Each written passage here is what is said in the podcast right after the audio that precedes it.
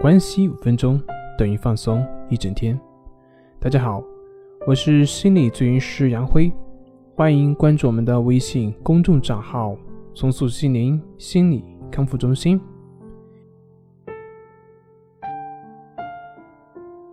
今天要分享的作品是《心经》，实在是太神奇了，它可以解决我们很多人的烦恼。最近在写一篇文章的时候，突然对《心经》里面的“色即是空，空即是色，色不异空，空不异色”有了一些感悟。对于这句话的句式呢，其实我可以换一个说法，也就是问题就是答案，答案即是问题，问题不离答案，答案不离问题。可能这么说会有点绕，也不太好理解。那么我们来解释一下。问题即是答案，答案即是问题。其实我们所有的问题，还有答案就在里面。只要你把问题弄懂，答案就自然会出来。就跟我们以前读书的时候做数学题一样，一个题目会告诉你已知和未知，它告诉你的必然有它的原因。你只需要搞清楚这些条件的内在的关联，你就会知道这道题应该如何去解答。相反呢，我们看到读书的时候，很多学生都会急于去作答，往往连题目都没有看清楚，或者是自以为看清楚了，所以呢，他们往往很难做好，因为你题目都没看清楚，你怎么能做对呢？所以说，问题就是答案，答案就是问题。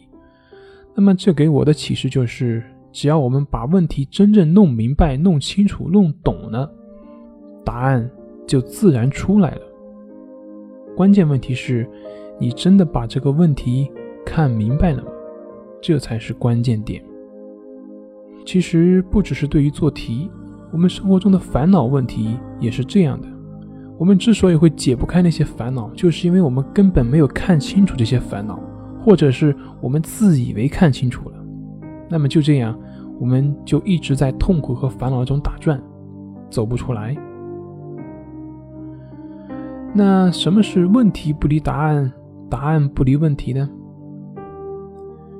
如果没有问题，那也就不存在答案。所以呢，问题它就一定要有答案，答案呢必然存在问题。这些都是相辅相成、互为因果的。就好像当你说某一件事错的时候，那就必然预示着它必然有一个对，没有一个对，它就不可能有错。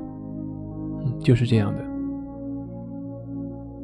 同样的，《心经》那句话，我还可以改成：烦恼即是开心，开心即是烦恼，烦恼不离开心，开心不离烦恼。可能会听得比较绕，那怎么理解呢？我来解释一下：如果我们不想要去寻找开心，那么你哪来的烦恼呢？那那个烦恼也就不能称之为烦恼。所以呢？正是因为你想要开心，然后就会生出来很多烦恼、很多分别。所以说，烦恼它不离开心，开心也不离烦恼。同样的，没有烦恼，你又怎么知道什么是开心呢？所以，烦恼就是开心，开心就是烦恼。当然，这句话我还可以改成。苦难即是好运，好运即是苦难，苦难不离好运，好运不离苦难。那这个就更好解释了。我们古代有一个很有名的故事，叫做“塞翁失马”，讲的就是这个道理。在一个情景里面，它也许带给你好运，但是换一个情景，也许对我们而言就是一个灾祸。福中有可能包含祸，祸里面。也有可能蕴藏着福。当然，这个句式可以无限的延伸，应用于各行各业。最后你会发现，这个世界上根本就没有任何问题，没有任何的烦恼，也没有任何的好坏对错。有问题的是我们这个人。这个不知道你能不能理解？其实这句话也很好来解释。那就是为什么同样的一个事情，别人跟你会有不同的反应。也许你做不好，但是有些人就能够做好。所以呢，这个是事情的问题还是人的问题呢？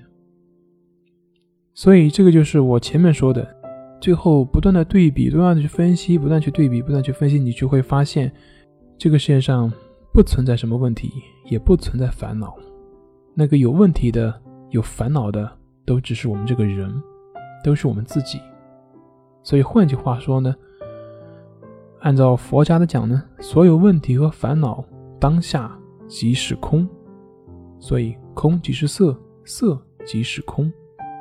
这就解释了为什么同样的一件事情，不同的人会有不同的看法，以及不同的感受和不同的处理方式。事情并没有变化，而是因为人而变化。所以，当你放下对于问题的直取，那么问题也就清晰了。对于问题的解决，也是同样的一个思路。只要你看到了问题的起因。看到了那个问题的真相，真正搞明白了那个问题，那么那个问题也就自然不是问题了。